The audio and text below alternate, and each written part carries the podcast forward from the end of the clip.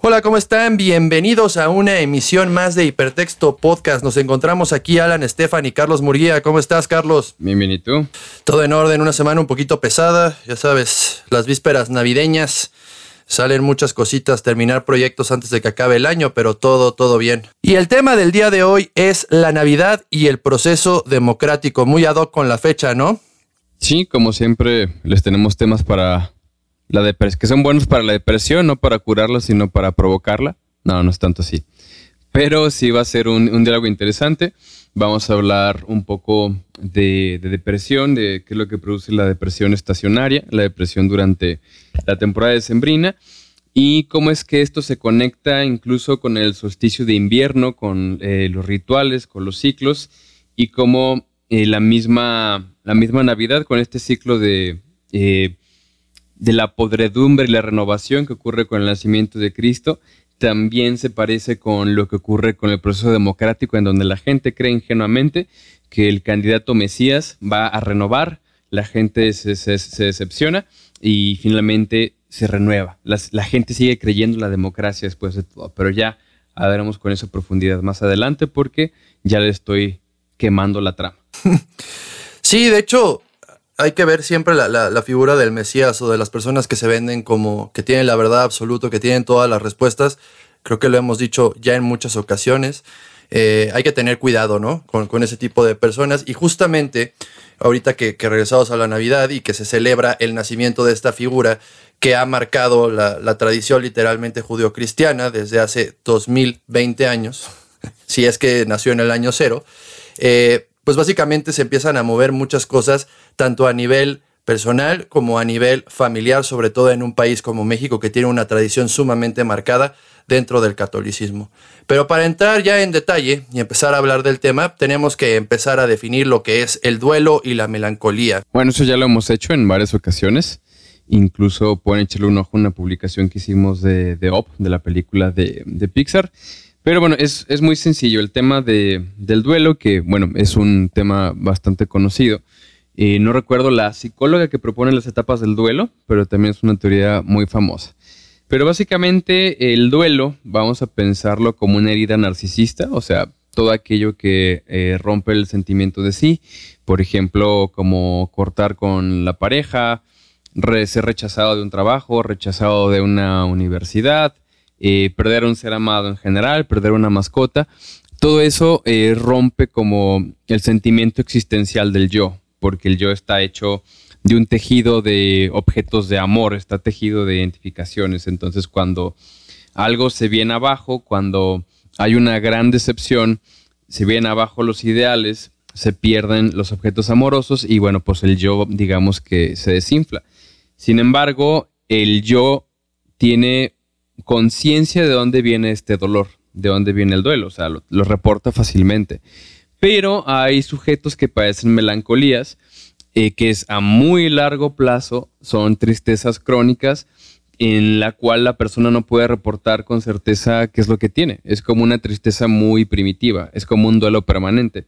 Entonces, una definición muy sencilla es el duelo es temporal la persona lo supera, encuentra nuevas personas, nuevos hobbies, nuevas cosas a las cuales aspirar y en la melancolía es una pesadumbre casi casi para toda la vida. Y normalmente la gente que está sufriendo de un duelo o que ya tiene características, bueno, que dentro de su carácter ya puede estar con, algunos elementos melancólicos, en esta época en donde estamos bombardeados constantemente eh, de publicidad, de anuncios eh, y demás cuestiones que promueven la unión, que promueven el juntarte, eh, pues normalmente se, torna un poco más complicado que puedan llegar a superar eh, este tipo de, situaciones, ¿no? Y a eso hay que sumarle que actualmente no esta Navidad va a ser diferente por el hecho de que eh, pues estamos viendo una pandemia mundial, entonces eso lo que va a hacer es acrecentar todos estos sentimientos de angustia y de, de dolor que no pueden ser superados, ¿no? Normalmente eh, decimos que es una época melancólica por el hecho de que está todo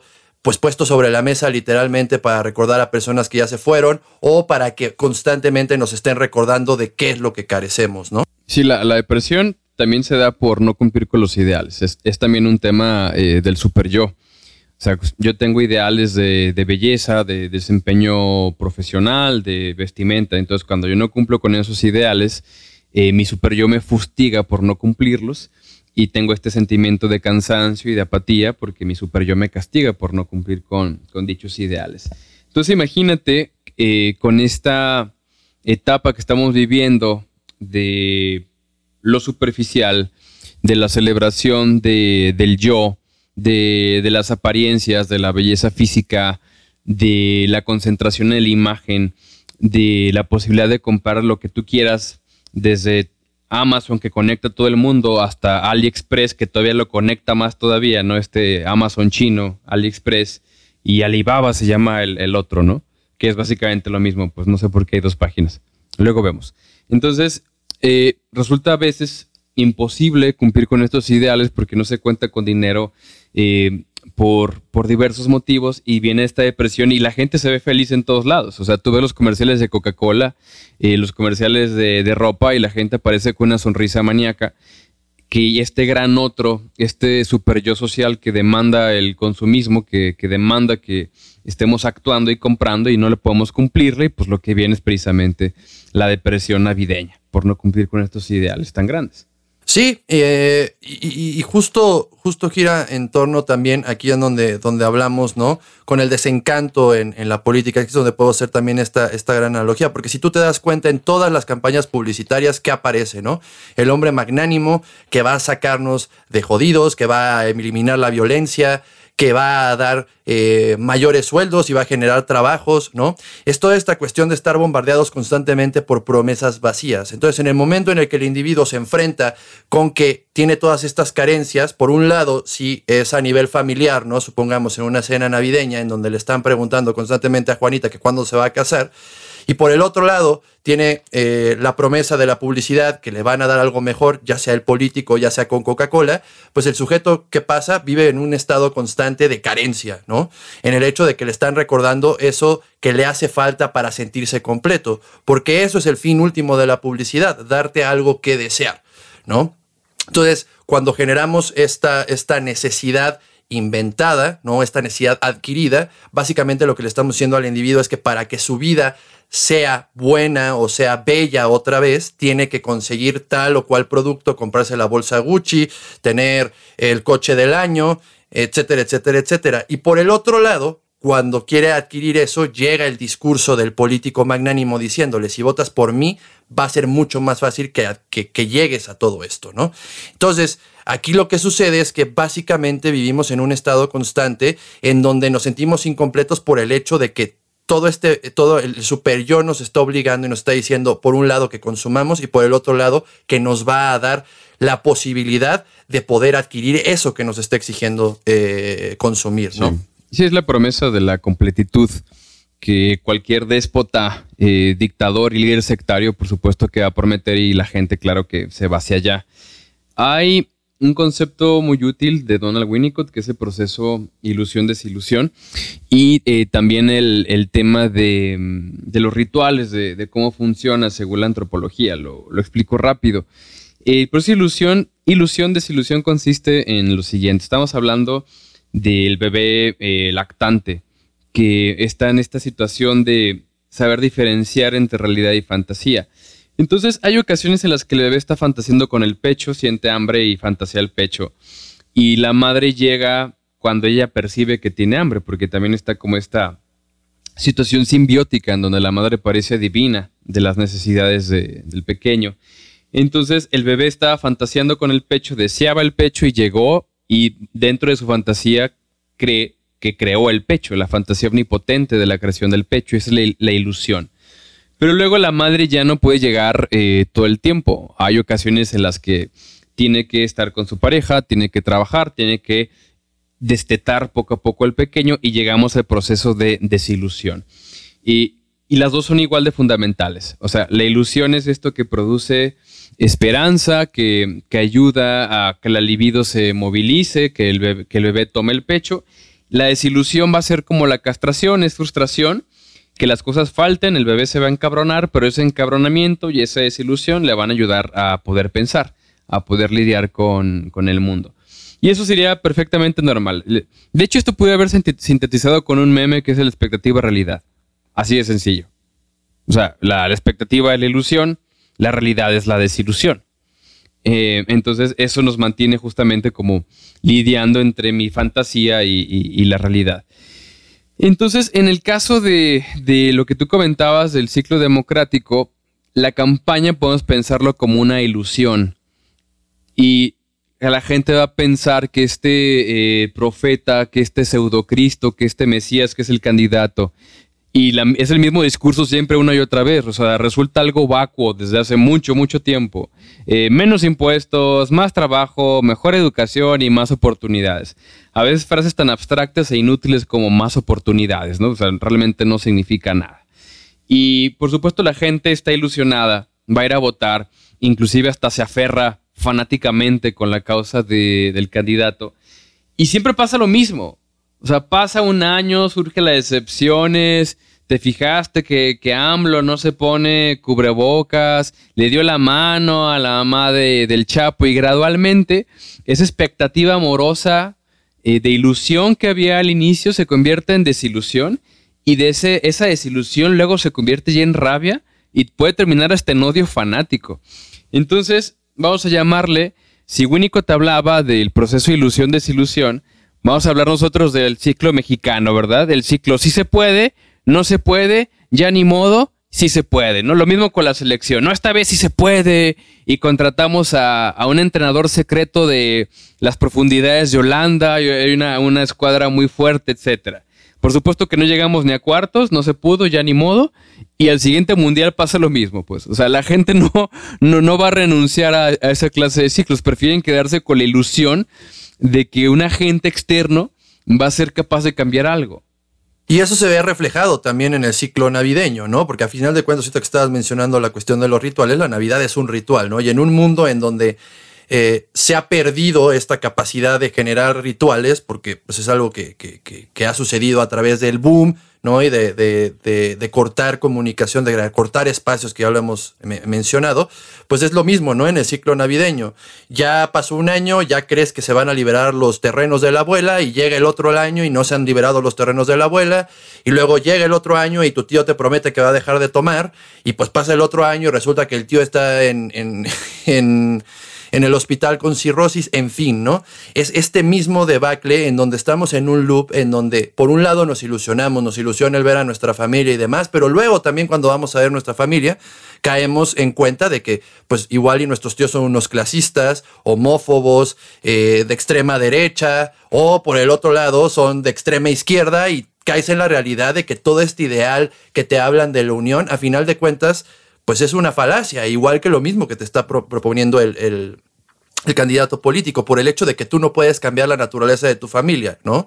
Y creo que aquí quiero hacer una, pequeña crítica, sobre todo aquí hablando en México, en donde siempre escuchamos la, frase de es que es la familia, ¿no? La familia es lo más importante, es tu sangre.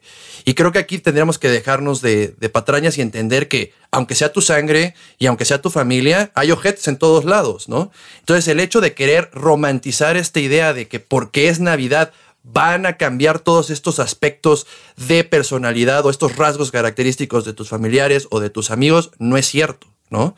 Es otra vez esta cuestión de, de, de, de la persona que está buscando otra vez y, más bien en esta cuestión de la compulsión a la repetición, ¿no? De buscar lo mismo y saber que el resultado va a ser exactamente igual que el año anterior o que el sexenio anterior, ¿no? Sí, dos cosas. Una es una frase que mm, circula pues en Nine Gag y en Facebook, en Instagram, que bueno, por lo menos el año ya se terminó y algo va a cambiar.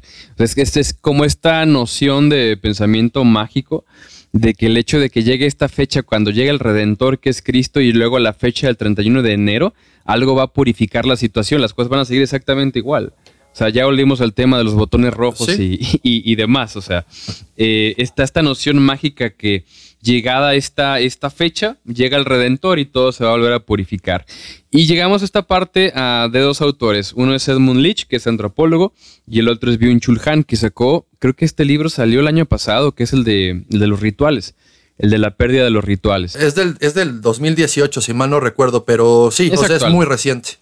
Bueno, lo que propone Edmund Leach en Cultura y Comunicación es que los rituales tienen el propósito de simbolizar las transformaciones, como lo que pasa con un velorio, por ejemplo. O sea, su propósito es simbolizar el pasaje de vivo a muerto, vivo siendo categoría A y muerto siendo categoría B. Entonces lo que molesta es lo que está en medio, como un no muerto o un no vivo. Entonces lo que tenemos que hacer es llevar a cabo el ritual para, ok, ya este cuate no está en la categoría de vivo, ya lo mandamos a muerto. Por eso ver el cuerpo eh, presente en la ceremonia, enterrarlo, rezarle el novenario, que eso pues ya ni se hace porque ya no hay tiempo porque los rituales ya son otra cosa. Entonces, básicamente el ritual es pasar una categoría A hacia la categoría B, ese propósito del ritual. Si la gente cree que los rituales no nos poseen y que no siguen siendo esquemas inconscientes, siempre hago esta pregunta. ¿Cuál es el propósito de, de los 15 años? No, pues la presentación de la niña en sociedad. Ok, tú platícame, ¿qué crees que signifique que el padre tenga que bailar primero con la hija y luego se la pasa el padrino y luego se la pase los chambelanes? O sea, ¿no te parece que es un ritual que simboliza el pasaje del padre como poseedor de la quinceañera y finalmente está pasando a una exogamia, a un matrimonio con otras personas, que son los chambelanes y los demás de la fiesta? Y la gente lo hace y no sabe de qué se trata el ritual. O sea, siguen, son esquemas inconscientes que nos poseen. O sea, y la gente no se, no se lo cuestiona en lo absoluto. Pero en fin, eh, a propósito de eso, lo que tú mencionabas sobre el hecho, bueno, está esta ilusión de la cena navideña y llegas y es la, desilusión de siempre, pues, de, encontrarte con, tu tía, la persecutora de, homosexuales, encontrarte con, tu tío el que te pregunta de tu peinado y de tu barba, etcétera, y bueno, pareciera más bien que los rituales siguen existiendo, pero existen como compulsión a la repetición, como tú decías. O sea, existe el ritual, por supuesto, se repite, pero ya perdió su aspecto mágico como lo que proponía Edmund Leach de este pasaje de A a B. O sea, obedecemos el esquema, más el aspecto transformativo ya no está. No, de hecho, eh, también, ¿no? O sea, yo, yo recuerdo que chiquito para mi abuela era sumamente importante ir a la misa de gallo, ¿no? Que antes de que llegáramos todos a la cena teníamos que ir a la misa porque era la más importante del año y, y demás, ya ni siquiera hay tiempo para eso, ¿no? Ahorita es, llegas, eh, das el beso, das el abrazo, algunos se van a ver a su otra familia y tiene que ser como esta casilla que hay que, a, que darle un check, ¿no? Y es algo que se me hace bastante ridículo porque por un lado, ¿no? Este, ahorita que estabas mencionando a Byul Chung Han, precisamente el llenarnos de este tipo de compromisos ridículos lo que está haciendo es que nos llenemos, que nuestro calendario tenga, esté mucho más eh, pues lleno, ¿no? Otra vez, valga la redundancia. Entonces, la presión que nos estamos generando personalmente por tener que cumplir con algo que ya ni siquiera es un ritual, lo que está haciendo es, está generando el efecto contrario, ¿no? Ahorita lo que decía Carlos, si el ritual no está funcionando para pasar de A a B, es decir, tú quinceañera ya vas a poder irte con, con Juanito, Menganito, ¿no? En Navidad vamos a celebrar el nacimiento de Cristo, que es nuestro redentor y que nos va a salvar. Si ya no existe esta cuestión del ritual, lo único que estás haciendo es volteando la moneda. Básicamente es decir, ok, estoy aquí, no tengo idea de por qué, voy a ver gente que me cae muy mal, voy a ver o voy a tener que estar escuchando comentarios muy fuera de lugar simplemente por el hecho de deber ser, y aquí ya entra una cuestión más kantiana, ¿no? Esta cuestión de otra vez vuelvo a lo mismo, de por qué es tu familia, por qué es tu sangre. Cuando precisamente lo que ha hecho eh, la apertura, que ya también lo hemos mencionado ¿no? en varios episodios, de si ya tenemos un exceso de información, deberíamos poderlo generar en conocimiento y darnos cuenta de que una celebración o reunirte con tu familia no tendría que depender de una fecha que precisamente deviene de una tradición pagana, ¿no? Y aquí también quiero, quiero hacer esta, esta anotación, pues esta acotación, porque no voy a decir nombres, pero algunos familiares han dicho que esos marihuanos que se sientan a tomar el sol el 21 de marzo, cuando es el, el, equinoccio de primavera, pues que están mal de la cabeza, cuando pues ellos están celebrando Navidad, que es exactamente lo mismo, ¿no? Estás hablando de un paso A a un paso B, eh, nada más que pues, el equinoccio es el 21 de, de, de, marzo y el solsticio, que ya sería el cambio del invierno, sería el 21 de diciembre, pero qué casualidad que sea tres días después cuando hicieron la adaptación, ¿no? Otra vez la famosísima agencia de publicidad, mi estimado Carlos. sí, es curioso, pues volviendo de, lo anterior de Bien Chulhan, los rituales ya perdieron esa potencia transformativa porque pues no hay tiempo. Y eso es básicamente la cosa. O sea, porque el ritual para que pueda ocurrir requiere de tiempo. O sea, si yo comparo las navidades que pasaba yo cuando tenía de 7 a 12 años, por decir una, una cifra, era muy distinto, o sea, era un tema mucho más tranquilo, no había que cumplir con tanta gente, no había tantas cosas que hacer y por tanto el ritual tenía mayor potencia. Pero si no hay tiempo para llevar a cabo los pagos de un ritual, es como si te aventaras unos 15 años en 15 minutos. ¿Y qué pasa los chabelares? El discurso va a salir, baila, baila, pues, niña, baila, baila, baila, Ya no hay un elemento transformativo. Y de hecho se me antojó como un tagline para nuestra nuestra agencia de marketing colonial, ¿no? 15 años en 15 minutos y 30 al mismo tiempo, ¿no? Como las primeras comuniones eh, que son de a 8, 8 morritos. Sí, como las bodas estas masivas, ¿no? Que casan a 400 personas en 15 minutos, ¿no? E igual. Bueno, exacto. el, tema de que no haya pausa en nuestras actividades es, incompatible con, el tema de los rituales que simbolizan las transformaciones de nuestra vida, del pasaje de la adolescencia a la adultez, el matrimonio, los 15 años, etcétera, etcétera. Y también Byung lo menciona, ¿no? Porque, porque casualmente las personas ahorita que están entercadas en salir eh, son personas que, bueno, a mi parecer, los que están ahorita que a fuerza se quieren reunir el, 24 de diciembre para celebrar algo que ya pues está, está más que muerto, ¿no? Ya Nietzsche ahorita está sacándome el like este, desde la tumba.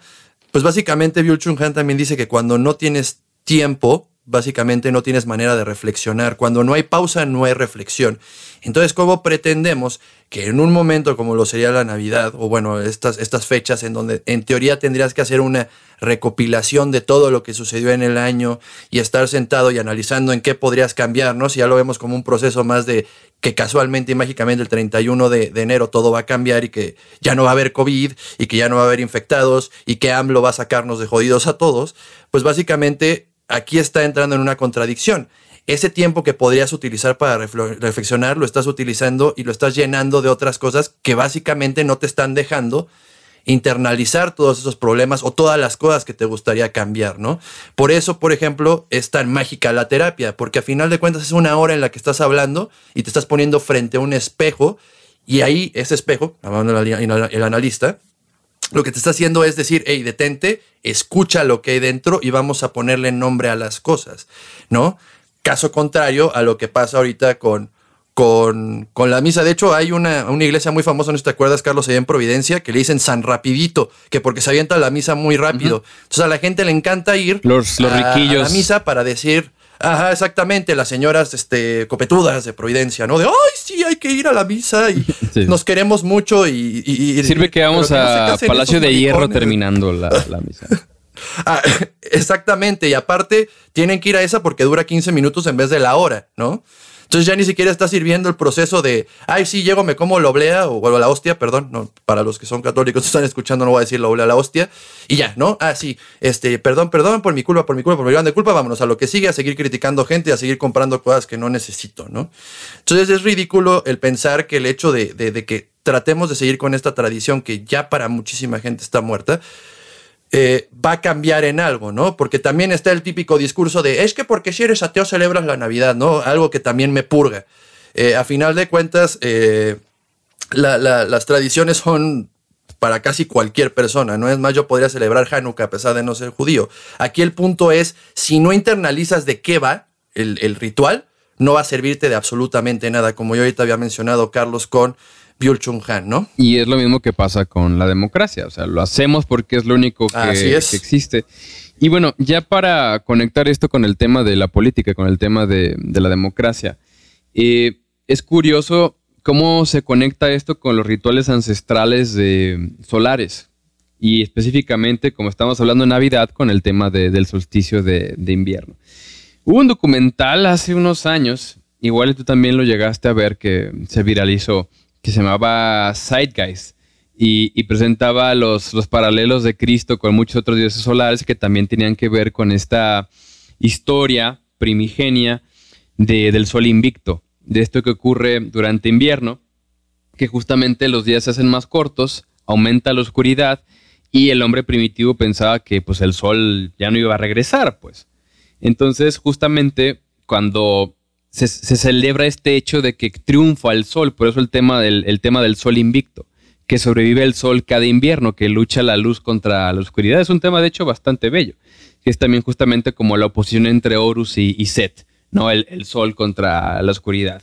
Y resulta que Cristo también reproduce esa misma dinámica de cómo el sol sobrevive cada solsticio de invierno.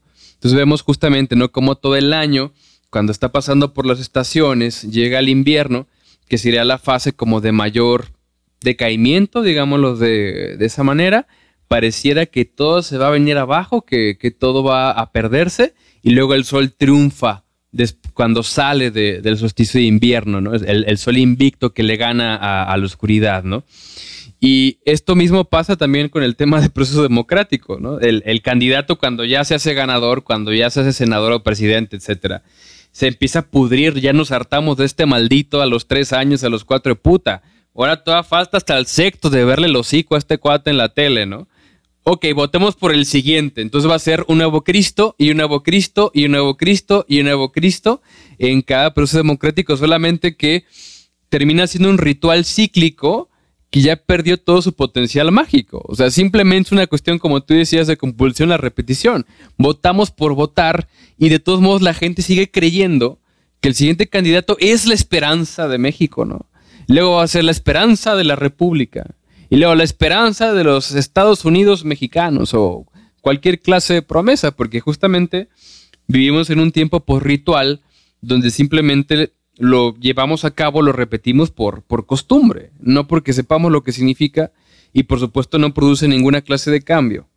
Ahorita que estabas mencionando esto, ¿no? De, de, la analogía entre, entre el sol y la oscuridad, pues básicamente es, es, es, es lo mismo que sucede, ¿no? Podemos otra vez hablar de, de la cuestión del héroe y el villano, ¿no? Que es, es, la narrativa que se maneja en política. Ahorita, por ejemplo, que acabamos de tener las elecciones en Estados Unidos, pues tenías a dos ancianos literalmente diciendo que uno era mejor que el otro y que el otro era el diablo y que uno era el salvador, ¿no?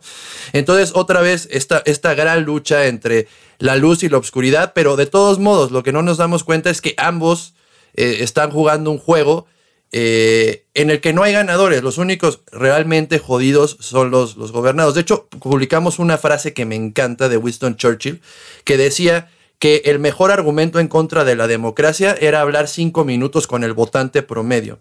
Y pueden hacer ese ejercicio, es más, un tema para la cena navideña, ¿no? Suéltense así una de AMLO es Dios y escuchen todo lo que van a, decir, porque de entrada, la primera va a ser, nos va a convertir en Venezuela, ¿no? Sin saber exactamente qué sucedió en Venezuela. Dos, van a hablar de Cuba y van a soltar la misma. Pero cuando hablen de Cuba, pregúntenles acerca de lo que fue Bahía de Cochinos, ¿no? O van a hablar del Che Guevara que no iba a su país. A lo que me refiero es que el votante promedio lo que va a hacer es siempre tratar de ver por él mismo. Es muy raro alguien que vea el común eh, o, el bien, o el bien común en la sociedad, ¿no? Y aquí es donde entra la cuestión de ir de izquierda en contra de la derecha. Alguien de izquierda va a culpar de, todos los males de, de la persona a la sociedad. Y el otro va a decir que a pesar de la sociedad puede crecer como individuo. Básicamente son esas dos cosas. Entonces, cuando a tu tía católica le dices que AMLO igual iba a llegarle a quitar el dinero que tanto trabajo le ha costado ganar a las generaciones anteriores de ella, ella lo que va a hacer es reaccionar de una manera sumamente, eh, pues, ¿cómo podríamos decirlo, Charles? Iracunda, ¿no? Por el hecho de que se siente eh, acorralada, ¿no? Por el, por el hecho de que siente de que ella tiene la verdad, ella tiene la palabra, ella está del lado de Dios, de la luz, ¿no? Del pan, por decir cualquier cosa. Cuando, si te das cuenta, tanto los ideales del pan o de Morena, ¿no? Hoy justamente estaba hablando con eso de un amigo hace poco y lo que le decía es, a ver, ¿de qué importaría si un dictador es de izquierda o de derecha, ¿no? No, es que mira el crecimiento económico. Le dije, a ver, si hay represión, si hay muerte, si hay este, oligarquía y demás, ¿importa que sea de izquierda o de derecha? Pues claro que no, porque a final de cuentas son lo mismo. ¿no? Como está diciendo Carlos. Es básicamente decir, todo lo del otro lado es malo y todo lo de este lado es bueno. Si te masturbas, te vas al infierno. Si votas por Morena, nos vas a convertir en Venezuela. Es exactamente el mismo discurso. Lo curioso aquí es que normalmente las personas de izquierda se consideran como ateas. Y eso es algo que hemos alegado muchísimo, Carlos y yo, y lo hemos repetido hasta el cansancio. Este nuevo catecismo que está aplicando la, extrema izquierda, ¿no? De quererte decir cómo pensar, cómo hablar, qué decir, qué vestirte, cómo comportarte en sociedad, es exactamente lo mismo que ha hecho la derecha y que ha hecho el catolicismo durante años. Esta nueva superioridad moral ya existía. Bueno, ya sobre el tema de, la política, eh, esto, es bien sabido, ¿no? es una crítica pues, más vieja que, Cristo. La crítica de Sócrates es la democracia y a partir de esta supuesta corrupción que hizo Sócrates de la juventud y de la crítica a la democracia, pues fue que se lo echaron, pues, que lo obligaron a, tomarse la, misma cicuta. Y bueno, nada más para, cerrar el tema de, la política, es el tema de este de Sócrates, el hecho de que, bueno, si tú estás planteando que la democracia es el mejor sistema posible, pues entonces tienes que darte cuenta que para que exista una democracia verdadera tiene que haber gente con sabiduría, gente con preparación y gente que se tome en cuenta, y tú ya lo dijiste hace rato, gente con preparación y que tenga tiempo y tenga sabiduría antes de votar, pues realmente eso no le conviene a nadie. Eso no te conviene como candidato. No te conviene en lo absoluto. Y por otro lado, si estás hablando de la propuesta de Sócrates, que para que haya una democracia verdadera tiene que haber votantes con, con sabiduría, eso es incompatible con fenómenos de masas. O sea, cuando llega el candidato Cristo, este sol invicto, ¿verdad? O que se presenta casi como el sol invicto a venir. Eh, en el centro del estadio, en la tarima, y la gente gritando, vitoreando, las consignas, las pancartas, vestidos con playeras todas azules, con playeras todas rojas. Es un fenómeno de gente masificada. Entonces, sabiduría y masificación es oximorón. O sea, no, no, no van de la mano. Entonces, clara, claramente en, al sistema no, no le conviene la democracia como la planteaba Sócrates. O sea, le, le conviene es gente masificada y, gente que se convenga con los mayores medios posibles y las porras y los comerciales y, demás cosas. Entonces, ¿cuál democracia? O sea, este tema de, de que estemos votando y que gracias a la democracia todos somos iguales. ¿De cuál democracia? O sea, eh, las mismas campañas son de marketing, tienen que ver con fenómenos de masa, tienen que ver con gente que no le vale, le vale un pepino este proceso de pensar, de pensar a futuro, de, ver el bosque en lugar de los árboles, van a los mítines a vitorear, a tragarse un lonche y un frutzi. Digo, ¿cuál democracia? Eso no tiene absolutamente nada de democracia. Entonces, bueno, es una nota deprimente y navideña para ustedes, compañeros. y también, ahorita que estoy diciendo eso de deprimente, eh, mucha gente habla de que, de que, por ejemplo, se van a perder libertades si gana un, sistema autoritario, ¿no? Eh, hablando ahorita de, del ejemplo que tenemos más cercano, que es AMLO.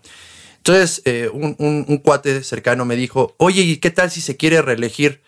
Y lo que le respondí fue, si se reelige, este, no vas a tener que levantarte mañana a las 7 de la mañana para ir a chambear, no vas a tener que pagar la tenencia de tu carro, no vas a tener que pagar el ISR, no, pues no, si se reelige va a ser peor. Le dije, a ver, ¿qué diferencia va a haber?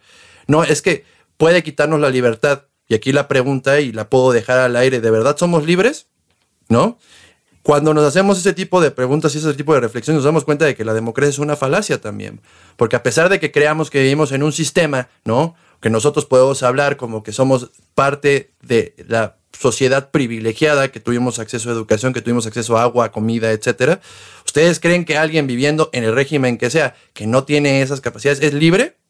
No, es que pueden viajar, ¿no? Otra típica con los cubanos. Es que los cubanos no pueden salir de su país. Bueno, lejos de nuestra burbuja, ¿no? De, de, gente que tiene medios y de que trabaja y que tiene una, una, un nivel de vida un poco mayor, ¿cuántas personas crees que tengan la posibilidad de salir del país?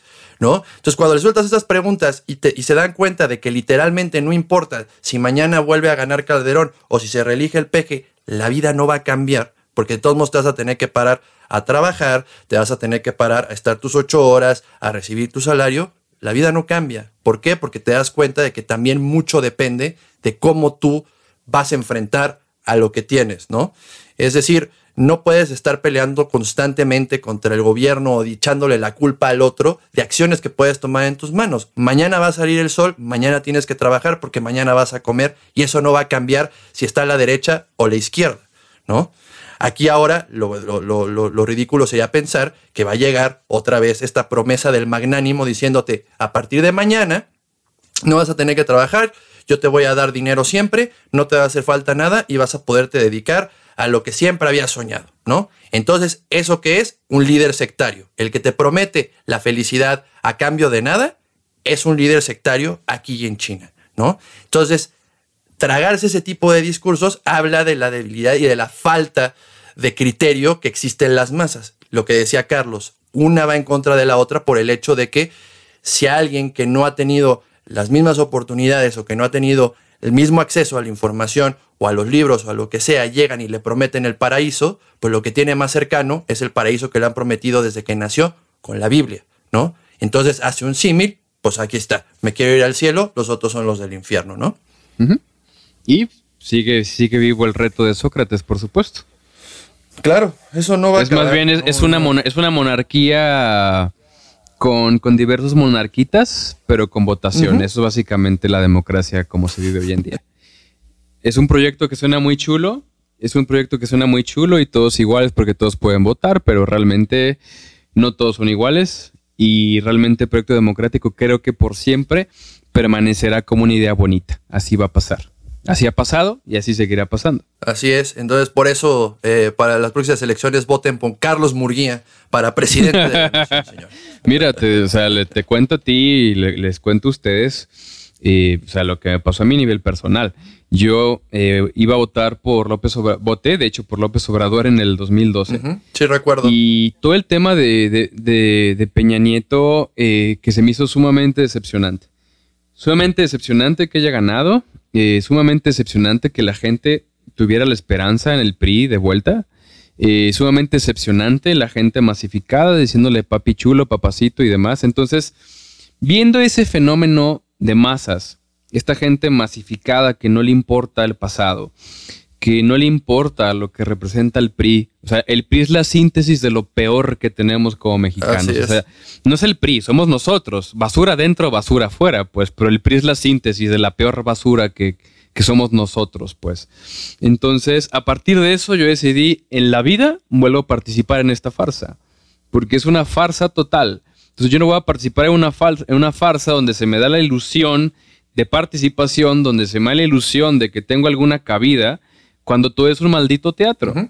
Porque a fin de cuentas los candidatos ni siquiera los elegimos nosotros, o sea, ya son preelegidos por los partidos. Entonces, bueno, podemos quedarnos hablando durante horas con esto, como siempre pasa con temas de política, pero en realidad les digo, si la democracia, como propuso Sócrates, requiere de sujetos con sabiduría, toda la práctica de la democracia hace todo lo contrario. Parece más bien que busca imbéciles el proceso democrático, eso es lo que hace. Pero en fin, no sé, tú quieres comentar otra cosa al respecto. Pues eh, a mí la gente me ha criticado toda la vida por no votar.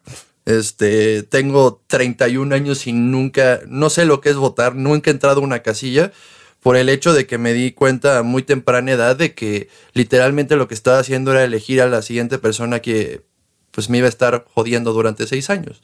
Entonces, pues me resigné a no votar. Y ahorita que estabas hablando de esto del PRI, eh, es tanto el miedo de la gente que va a empezar a votar por una alianza entre el PAN, el PRI y el PRD. Hazme el cabrón favor. O sea, si yo te hubiera hecho esto, si tú yo te hubiera dicho de esto hace 15 años, te hubieras reído de que nunca iba a pasar. Pero es tanto el hambre de poder, es tanto el hambre de creer que va a haber un cambio si llega fulanito de tal o, el otro, que están haciendo alianzas entre los que se juraban archienemigos, ¿no? Así de endeble es la democracia. O sea, a final de cuentas, nosotros no somos más que piezas en un tablero que no tenemos ni voz ni voto. Somos como, como cuando jugabas Nintendo con tu hermano que te desconectaba el control, ¿no? Y era el que jugaba. Eh, básicamente es eso. Esa es una muy buena metáfora de lo que es votar. Así es. El, control del hermanito. es eso.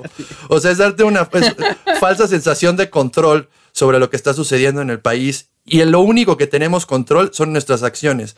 Por eso, a pesar de que yo tengo pensamiento de izquierdas, critico mucho a las izquierdas. No puedes culpar de todos los males a la sociedad. Tienes que asumir las consecuencias de tus actos. Entonces, yo asumo la consecuencia de no ir a votar. Más bien aquí hay que pensar qué podríamos hacer para mejorar con actos individuales que se conviertan en algo en común, ¿no? Pero bueno, ya pues nos vamos a seguir deprimiendo, mi estimado Carlos. Entonces, ahora sí, ya que dimos todo este background, que hablamos de de, del rito, que hablamos del cambio, del Mesías y demás, vamos a hablar ya de aspectos un poco más, eh, pues, ¿cómo decirlo?, concretos de por qué se da la depresión específicamente más fuerte en diciembre, ¿no? Y una de las primeras, pues, es el clima, ¿no? Mi buen Carlos. Sí, esto es nada más como, como dato curioso. Ya les hablamos de muchos factores de la depresión, ya hablamos sobre el gran otro, sobre el consumismo. Eh, pero bueno, también estoy llorando. también ya, ya, ya habló Alan un poquito de cómo ocurre su cena familiar, que de hecho ya es una cosa que conozco desde hace años y sí, créanme que es algo bastante doloroso para Alan. Eh, pero bueno, eso ya lo dejamos así. Hay factores ambientales. Sí, no, terapia grupal otra vez. ¿Quieres que llore enfrente? que tienen que ver, que tienen que ver con, con factores ambientales que es también lo que se tipificó psiquiátricamente como el trastorno afectivo estacional o, TAE. Eh, que se refiere a esto que pasa durante Navidad, que bueno, los psiquiatras son bien buenos para crear categorías, no sigue siendo la misma pinche depresión de siempre, solamente le pones otro nombre, depresión navideña, le pudieron haber puesto a fin de cuentas. Pero bueno, dice un artículo que los animales reaccionan al cambio de estación con cambios de humor y comportamiento. Las personas también cambian de comportamiento cuando hay menos luz solar. La mayoría de las personas descubren que comen y duermen un poco más en invierno y no les gustan las mañanas oscuras y los días cortos. Creo que esto hasta por sentido como lo sabemos. O sea, eh, la falta de luz nos pone como de un humor darqueto, nos dan ganas de pistear. Digo, no, Sabi, pero bueno, Digo, en general hay gente que, le gusta. A menos de que sean los tucanes, a menos de que sean los tucanes de Tijuana, porque a ellos les, les, encanta vivir de noche, son unos hijos de la madrugada, ¿no te acuerdas de esa canción? Bueno, ellos, ellos superan el TAE, el, trastorno afectivo estacional. Pero bueno, si tienen, si tienen animales, digamos, la vida se hace más lenta también por esto mismo de, que es invierno, la, hibernación. Eh, da más flojera levantarse porque hace frío y justamente es un factor ambiental. Imagínense factores ambientales más los factores psicológicos que les venimos diciendo. Por otro lado, investigadores del instituto, del Instituto de Investigación, qué chafa nombre, ¿no?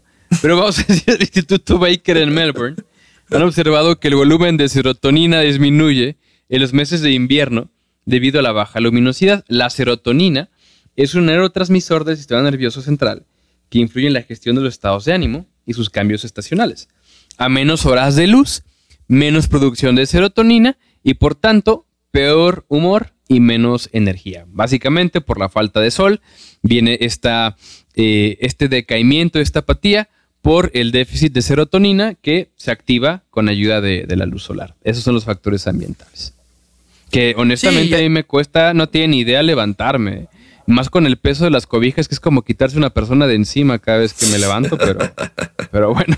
Sí, y también independientemente de eso te, levantas, ¿no? A, subirte al camión y estar viendo anuncios y estar escuchando todo el tiempo de qué bonita es la Navidad y tú lo que quieres es dormirte 15 o 20 minutos más, ¿no? Creo que eh, independientemente de esto, hay, hay, por ejemplo, muchos países en donde hay control, sobre todo países que están en el norte, en donde hay control del alcohol. Eh, y que solo se venden en tiendas de gobierno precisamente por lo mismo, ¿no? Por el hecho de que... ¿Del norte de México o, del norte no, No, no, del norte del mundo, pues. O sea, lo que me ah, refiero con países del norte, me refiero a países en el hemisferio norte, no México, un poquito más para arriba, donde hay control férreo sobre, eh, sobre todo los países nórdicos, por ejemplo, donde hay un control férreo sobre el consumo de alcohol, es decir, solo te lo venden en tiendas de gobierno, no hay, no es como que te lo venden en el Oxxo, eh, por el hecho de que se aumentan muchísimo los suicidios porque allá también oscurece todavía más temprano que acá, ¿no? Son las 4, 3 y media, 4 de la tarde y estás totalmente oscuras y vuelve a amanecer hasta las 7 de la mañana del día siguiente, ¿no? Entonces, eh, sí, uno, el, el hecho de que recibamos menos luz solar va a afectar tu estado de ánimo. Dos, son fechas en las que por la cuestión de la unión y de hablar y del pretexto tomamos más. Y entonces también el alcohol es un depresor. Obviamente, si estás produciendo menos serotonina y consumes alcohol que es un depresor, pues ahí también empiezas a generar, digamos que un coctelito ideal para que termines poniéndote hasta el queque el día de la fiesta de Navidad y aventando el pavo diciéndoles a todos que te vas a ir, vas a dejar la carrera de médico para ser artista y vivir en el cerro, ¿no? Entonces, eh, aquí es, es donde, donde entra también la cuestión de, del autoconocimiento, ¿no? del saber ponernos límites y el entender que si no podemos evitar un compromiso y estamos sintiéndonos mal, lo peor que puedes hacer es tomar, ¿no? Es echarle más leña a la hoguera. Y creo que esto es algo que igual iba a sonar a, a, consejo de abuelita, pero es muy cierto. Cuando nosotros estamos tristes o nos sentimos deprimidos y lo mezclamos con, eh, en este caso, depresores como el alcohol, básicamente lo que va a suceder es que vamos a terminar de darle en la madre a nuestra química cerebral y nos vamos a sentir mucho peor, ¿no? Entonces aquí ya sonó el consejo, era lo que teníamos que decir, este, pero sí hay que tener cuidado también con esas cosas, Carlos, ¿no? Por el hecho de que las tenemos muy accesibles en estas fechas, ¿no? Sí, sería un, círculo vicioso entre factores ambientales, psicológicos, mete el alcohol, pues entonces hay un cóctel de depresión eh, fantástico. Pero en temas más alegres, ya podemos comenzar a hablar de los orígenes paganos de, la Navidad. Alegres porque también la Saturnalia está bastante, bastante chida. Es un carnaval que si no lo conocen, se lo recomiendo. Que deberíamos implementarlo de vuelta, eh, la Saturnalia. Pero bueno, vamos a volver al tema del solsticio de invierno. Voy a leer un fragmentito para que quede un poco más claro. Porque pues yo falté a la clase de, de astronomía, que era, bueno, ciencias naturales en mis tiempos. Pero bueno, les leo ya eh, exactamente qué es el solsticio de invierno.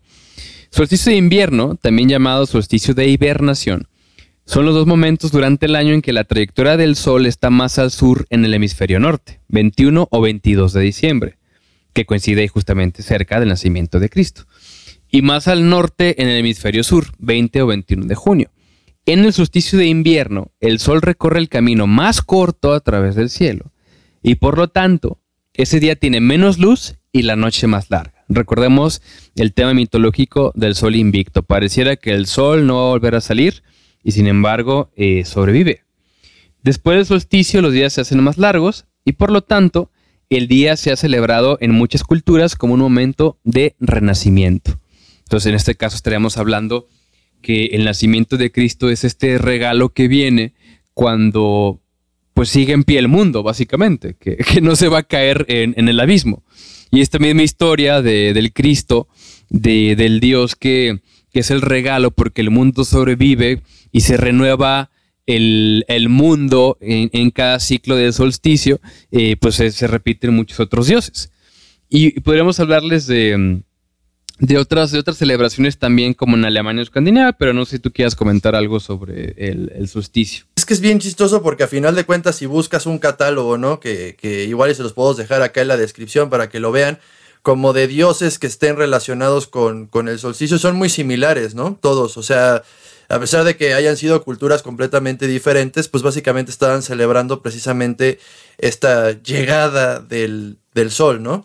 Eh, pues podemos hablar de, lo que pasaba con Saturnalia, mi estimado Charles, que esa te gustó, que ya lo quieres, eh, vamos, a, vamos a promover Saturnalia en vez de Navidad para el 2021, ¿no? Bueno, nada, les platico de paso del Yule escandinavo y en Alemania.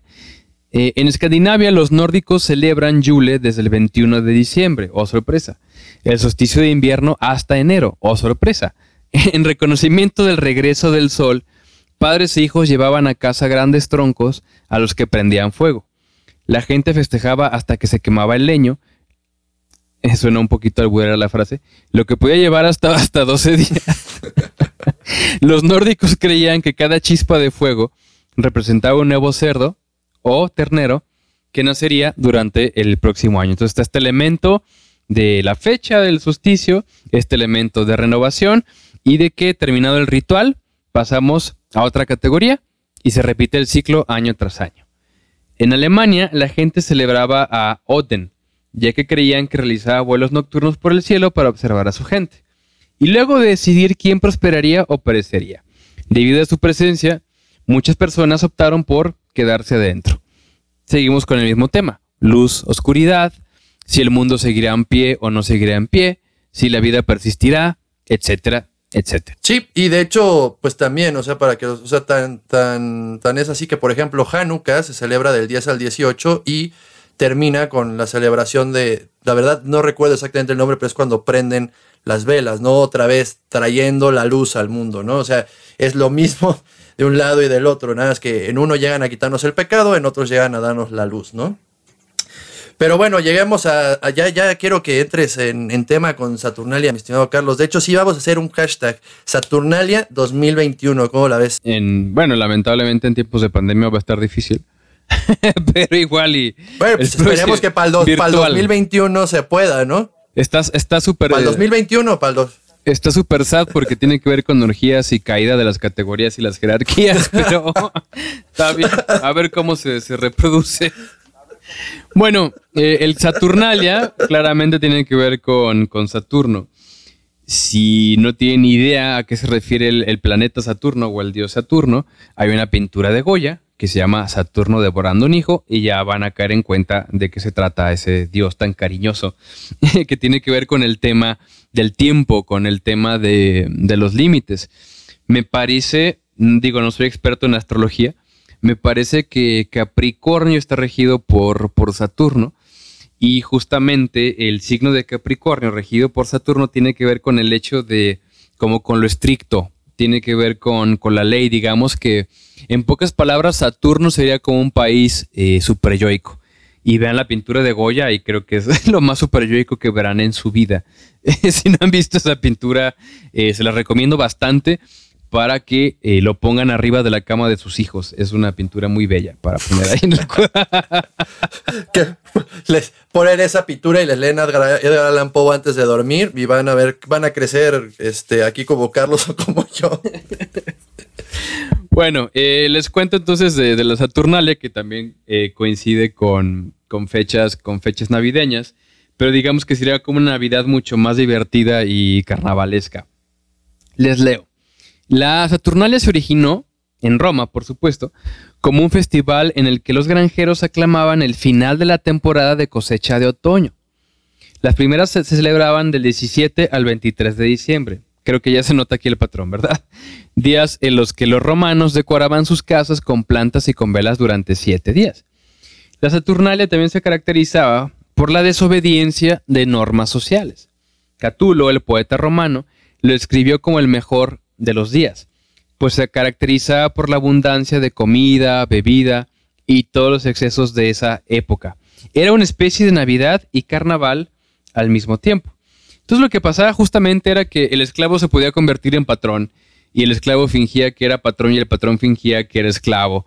Eh, podían ahí hacerle a, la onda, a la onda swinger. O sea, era como el mundo de cabeza durante la Saturnalia. Chabelo ya estaba vivo, por eso sacó la canción de Vamos a ver cómo es el mundo del revés. ¿no? Porque ya había vivido la Saturnalia, entonces ya había vivido el mundo del revés. Era un visionario ese hombre, ¿eh? ¿Ya ves? Estaba en todos los aspectos de la historia. Fue una canción influenciada por la, por la Saturnalia. Continúo. Eh, la Saturnalia, celebrada originalmente el 17 de diciembre, se extendió primero a tres y finalmente a siete días. La fecha se relaciona con la temporada de la siembra de invierno, como ya dijimos, que en la Italia moderna varía de octubre a enero, al igual que la cronia griega, Curiosamente, Cronos, Cronia, Tiempo, Saturno, fue el festival más animado del año. Se suspendían todos los trabajos y negocios. A los esclavos se les daba libertad temporal para decir y hacer lo que quisieran y se aliviaban ciertas restricciones morales. La influencia de la Saturnalia en las celebraciones de Navidad y Año Nuevo es directa. El hecho de que la Navidad se celebrara en el cumpleaños del Sol invicto, Dies Solis Invicti Nati, le dio a la temporada un fondo solar relacionado con las calendas de enero. Primero de, enero, el año nuevo romano, cuando las casas se decoraban con verdor y luces, y se daban regalos a los niños y los pobres. Pues básicamente la Navidad cristiana que tenemos es como una Saturnalia castrada. Eso es básicamente en síntesis. Nuestra Navidad es una Navidad, una Navidad chafa, sin sexo, sin orgías sin, sin vagabundos metiéndose a tu casa y siendo el patrón de la casa y cosas así, ¿no? Es, visitar a tus tías, las sujetes. Ya sé, es, eh, es como, como Navidad se, se, intersecta con The Purge, ¿no? Con esta película en donde durante una noche al año pueden hacer argüende y medio creo que e, esa Navidad sí me gustaría más. Entonces, ya saben, hashtag Saturnalia 2021. Esperemos que ya no haya pandemia y ahí nos dicen qué tal se la pasaron. Este, y bueno, vamos, gestionándolo. Vamos gestionándolo. Y pues obviamente eh, no podemos hablar de Navidad, mi estimado Carlos, sin hablar de lo que en Guadalajara conocemos como el Lillito Dios. o para el resto del mundo, Santa Claus, ¿no? Eh, que sí, eh, de hecho, para mí, que, digo, a pesar de que yo era así de Guadalajara, me vine muy pequeño a vivir a Querétaro, vivía en un conflicto constante porque pues acá me decían que era un señor gordo con un trineo y allá me decían que era un niñito. ¿Dónde guardaba los juguetes el niñito Dios, Charles? Esa es una cosa muy chistosa porque yo también lo cuestionaba. ¿Cómo es un bebé? ¿Cómo va a cargar cosas? O sea, el Santa Claus tiene coherencia narrativa. O sea, pero el niño es una porquería de historia. O sea, es un, es un bebé.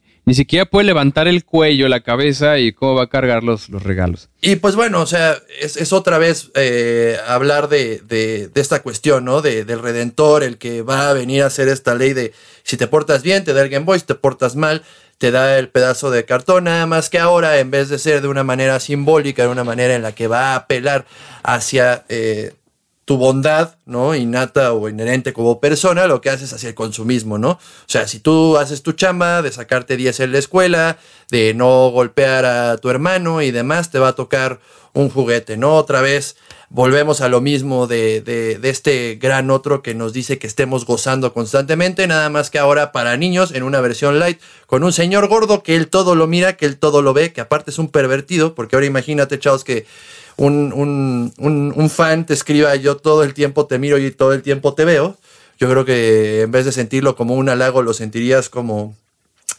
pues como algo de miedo, ¿no? un señor obeso que te está viendo todo el tiempo por la ventana, ¿no? Estaría medio canijo. Pues sí, sigue siendo una figura super yoica después de todo. Pues. Sí, digo, light, pero ya cuando le escuchas, sobre todo en esto de Santa Claus llegó a la ciudad, si dices, no manches, era medio perverso ese Santa Claus, ¿no? Así de viendo a los niños todo el tiempo. Eh, que esto se está, se está haciendo otra vez Navidad muy darks, mi estimado. Pero sí es, es, eh, o sea, en conclusión, básicamente lo que sucede con Santa Claus es enseñar a los niños de una manera más light, pues básicamente otra vez insertar esta ley que nos va a estar rigiendo toda la vida, ¿no? Es si llegas tarde al trabajo, pues te descuentan el día, pues si no sacas 10, Santa Claus no te va a traer tu regalo, chavos. Que de hecho, ¿qué le vas a pedir a Santa Claus este año? Seguir viviendo, básicamente. es el, mejor regalo de todo. Levantarme sin reumas, ¿no? Ahorita es lo mejor, lo más que podemos pedir. Sí, ¿no? Que se pueda hacer Saturnalia. Hashtag Saturnalia 2021. Bueno, eso, eso ya es mucho pedir, pero realmente nada. Sea, básicamente este año se trató simplemente de salir a flote. Ya sé, de salir avante, ¿no? Eh, y creo que a pesar de que cerramos en, estamos cerrando este año con una nota negativa con este podcast que está un poquito complicado, eh, pues es entender de y, y, analizar qué es lo que hemos estado tratando de hacer una y otra vez con hipertexto, por qué hacemos las cosas, ¿no? ¿Por qué el hecho de, de tener que hacer acciones que nos hagan sentir mal, hablando en específico de la cena navideña. Creo que es ridículo pensar que nuestra vida va a mejorar si vamos a estar con personas a las que ya conocemos y que sabemos que nos caen mal.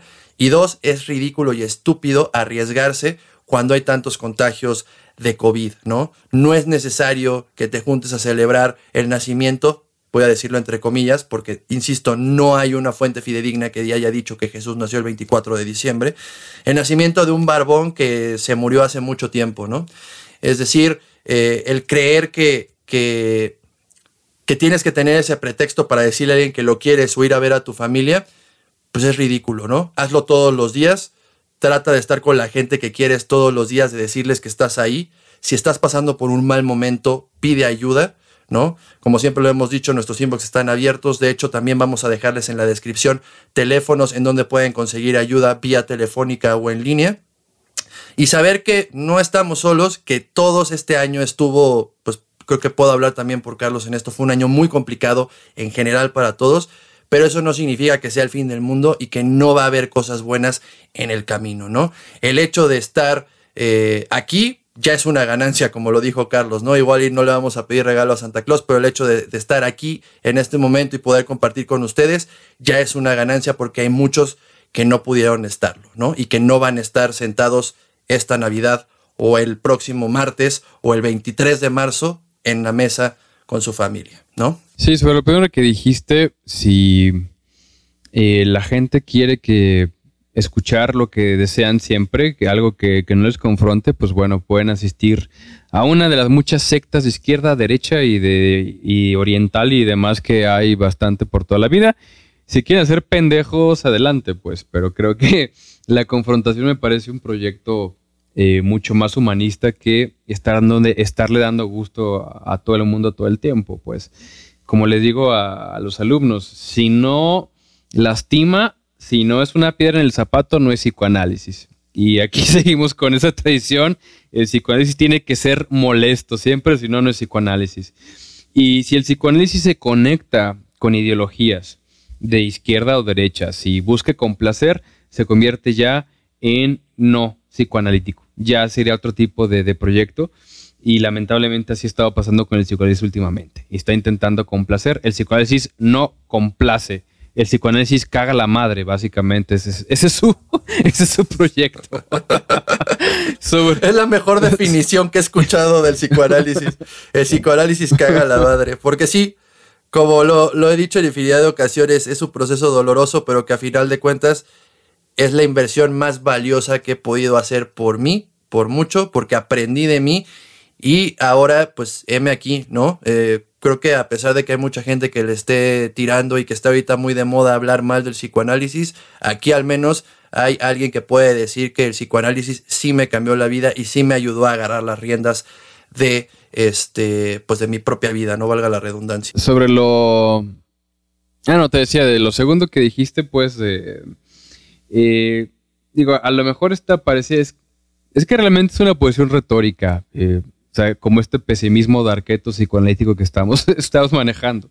Sí puede plantearse como una posición retórica, pero una cosa que sí me parece importante eh, en esta cuestión de a pesar de circunstancias que de este año de pandémico y de encierro, eh, es que honestamente se los digo, se los digo a la cara, yo lo siento, ustedes lo han sentido, es, es, desesperante eh, todo lo que ha ocurrido durante este año, el hecho de que parece que las cosas no, no avanzan, eh, se caen los proyectos, se perdieron, se perdieron trabajos.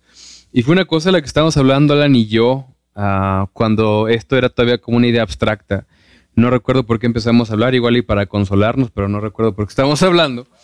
Y cuando surge la idea de este, de este proyecto, pues fue pues, oye, es que a lo mejor lo mejor que podemos hacer por lo pronto, si, si no va a ser un proyecto que agarras y si realmente no funciona, por lo menos estamos haciendo algo que nos brinda sentido, que nos entretiene y que nos gusta hacer. Y eso tiene, me parece, mucho más valor que no hacer nada, pues. Eh, el uno siempre tiene mucho más valor que el cero, pues. Entonces, creo que eso sería un consejo que yo les daría frente a esta cuestión de pensar que no vale la pena comenzar con un proyecto o, empezar a aprender algo, hacer cosas en general porque pareciera que el mundo se va a acabar, porque pareciera que las cosas no van a seguir adelante, de todos modos hágalo. O sea, porque a fin de cuentas, la manera de salir de un duelo es haciendo cosas, es colocando cosas nuevas a pesar de las circunstancias. Y miren, nosotros lo veíamos básicamente como vámonos entreteniendo eh, vamos haciendo algo para salir de esta desesperación eh, pandémica y ha sido algo que, bueno, modestia aparte, ha sido algo que ha funcionado. Pues, la gente nos ha dicho que, les gusta, el proyecto ha agarrado. Entonces les digo, insisto, a pesar de las circunstancias, yo recomiendo el tema de vale más la pena eh, seguir hablando.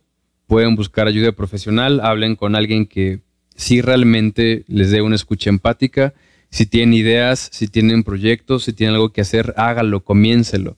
Porque cuando ya todo vuelva a la normalidad, va a ser mucho mejor tener un capital ahí acumulado de ideas, de, borradores, de, contactos, que empezar de cero de vuelta.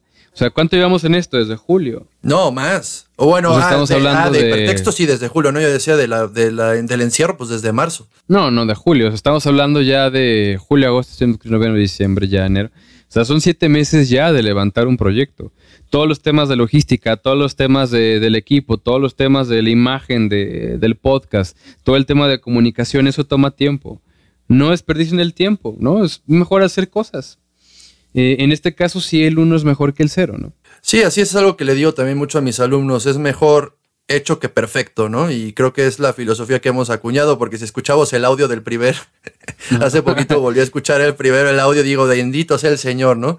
Y creo que el punto de lo que dices diste muy en el clavo, ¿no? Es, a mí cuando me preguntan qué es hipertexto, pues es básicamente a lo que me hubiera gustado dedicarme desde siempre, ¿no? Es hablar con uno de los mejores amigos de libros, investigar, de películas, de eh, generar análisis, de ser una piedra en el zapato y creo que pues fue una gran terapia y que ha sido una gran terapia tanto como para Carlos como para mí, el hecho de, saber que cada semana tenemos que estar aquí, no importando si estamos cansados, si estamos enfermos, si nos duele el pie o no nos duele el pie, saber que tienes esa responsabilidad te hace también tener eh, un lugar hacia dónde llegar, ¿no? Así que puedo decir que, que Hipertexto ha sido y será mi puerto seguro este, en el futuro próximo. Y nada más reiterarles, ¿no? No, y también decirles, ¿no? Perdón que te interrumpa, pero sí me gustaría mencionarlo si, lo escuchan. Eh, también ha habido eh, varias personas que nos han comentado en, Instagram principalmente que pues el podcast les ha ayudado de alguna manera, ¿no? Que, comentan que, los confronta, que les ha dado luz sobre ciertos temas, etcétera. Y eso de verdad que, nos da mucho gusto.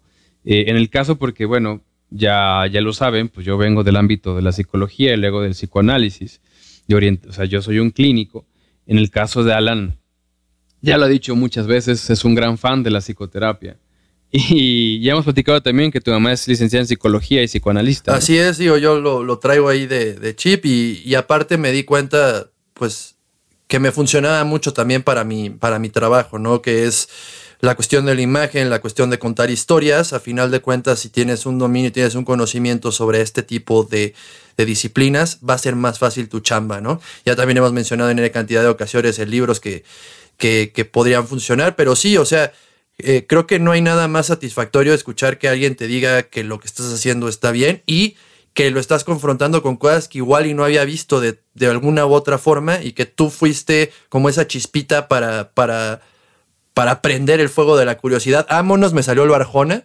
Este, es eso, ¿no? O sea, eh, ser como los que les generen esta curiosidad de encontrar, porque a final de cuentas, lo volvemos a decir, nadie tiene la verdad absoluta, ¿no? Y también con nosotros la tenemos. Entonces, lo ideal, lo que queremos hacer con hipertexto es generar y entablar nuevos diálogos, ¿no? No dejar el conocimiento en sato roto, no atiborrarnos nada más de datos y no generar algo a través de ellos, ¿no?